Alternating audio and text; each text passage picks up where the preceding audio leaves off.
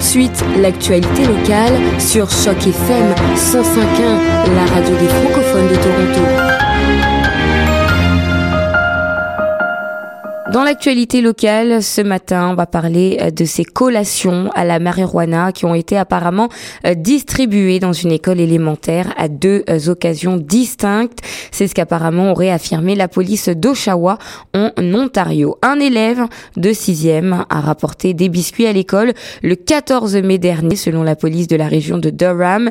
Après avoir mangé donc ces biscuits, quatre élèves âgés de 11 ans et de 12 ans ont déclaré se sentir un petit peu étourdis et euphoriques ont affirmé qu'un parent avait fait les biscuits pour son conjoint qui a un permis de marijuana médical et que les biscuits s'étaient euh, retrouvés dans le sac à dos de l'étudiant par erreur. Le même genre d'incident s'est reproduit la semaine précédente. Euh, cette fois, ce sont des jujubes qui comprennent du THC qui ont été consommés dans la même école euh, élémentaire. Quatre enfants de la 7e et de la 8e année âgés de 12 ans et de 13 ans ont déclaré également s'être ressentis étourdis, un petit peu euphoriques après avoir mangé un jujube que l'un des élèves avait apporté. Les enquêteurs affirment ignorer comment l'élève a obtenu les jujubes puisqu'ils n'ont pas été faits à la maison. La police a déclaré qu'ils enquêtaient sur les incidents et ont également pris le temps de souligner les dangers et les risques de consommer des produits euh, psychoactifs à un âge si précoce. En tout cas, le conseil scolaire du district de Durham affirme qu'il s'agit d'incidents isolés. Il rappelle aussi que la consommation de drogue par les élèves est une une affaire extrêmement sérieuse des millions de dollars nécessaires pour rendre les écoles accessibles. Euh, pas d'ascenseur, pas de porte automatique, pas de toilettes adaptées, euh, des cadres de porte trop étroits pour un fauteuil roulant. Enfin bref, des dizaines d'écoles françaises en Ontario ne sont pas accessibles aux personnes handicapées ou à mobilité euh, réduite. Pourtant, la loi ontarienne oblige les conseils scolaires à rendre toutes les écoles accessibles et cela d'ici 2025. Selon des informations recensées par le conseil Viamonde. Il y a 22 écoles sur 51 qui nécessitent des travaux considérables d'ici donc 2025. 10 d'entre elles ont un niveau d'accessibilité jugé très bas et auront besoin d'investissements majeurs. Parmi celles-ci, il y a entre autres les écoles Pierre-Éliott Trudeau, euh, Antonine Maillet et Georges Vanier qui ont besoin d'un ascenseur.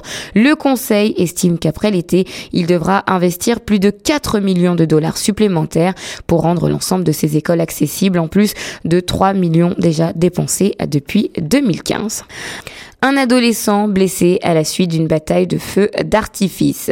Ça s'est passé lundi lors de la fête euh, de la reine. Un adolescent a été gravement blessé à l'œil lors d'une bataille de feu d'artifice euh, dans le parc de Christie Pitts de Toronto. Une mère de quartier a filmé euh, l'événement. C'est la deuxième année de suite que la bataille se produit. Un jeune a reçu un projectile dans l'œil aux alentours de 21h30.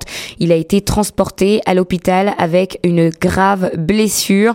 Selon le porte-parole Gary Long de la police de Toronto, euh, il a reçu de nombreux appels en lien avec cet incident, mais personne n'a visiblement été arrêté. Rappelez-vous, lundi, on parlait dans l'actualité locale d'un incendie qui avait lieu dans une écurie qui a causé la mort de 16 chevaux. Cet incendie a été causé par des feux d'artifice. Le chef de la police, Matthew Pegg, a indiqué mardi que les pompiers étaient au courant euh, de plusieurs signalements à l'effet que des feux d'artifice avaient été déployés à proximité. Le bureau du commissaire des incendies a ouvert une enquête.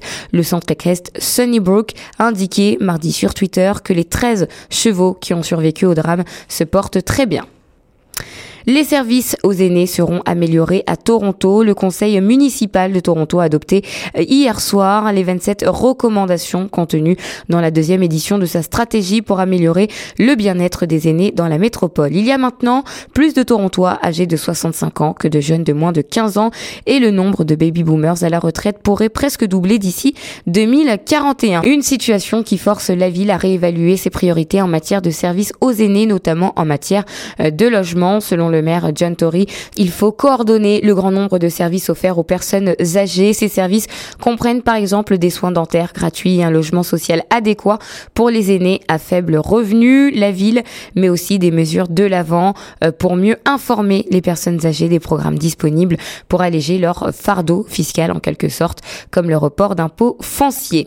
Il y a quand même des progrès. Hein. Toronto a lancé euh, sa première stratégie pour les aînés en 2013. Elle comprenait 91 recommandations pour répondre aux besoins des aînés de la ville, notamment en matière de transport et d'inclusion sociale. Une Canadienne dit avoir été violée par un employé d'hôtel en République dominicaine. Cette femme est originaire de Toronto. Elle aurait publié un avertissement sur Internet après avoir été agressée sexuellement dans un centre de villégiature en République dominicaine. Elle s'appelle Christine Deman. Elle a 44 ans.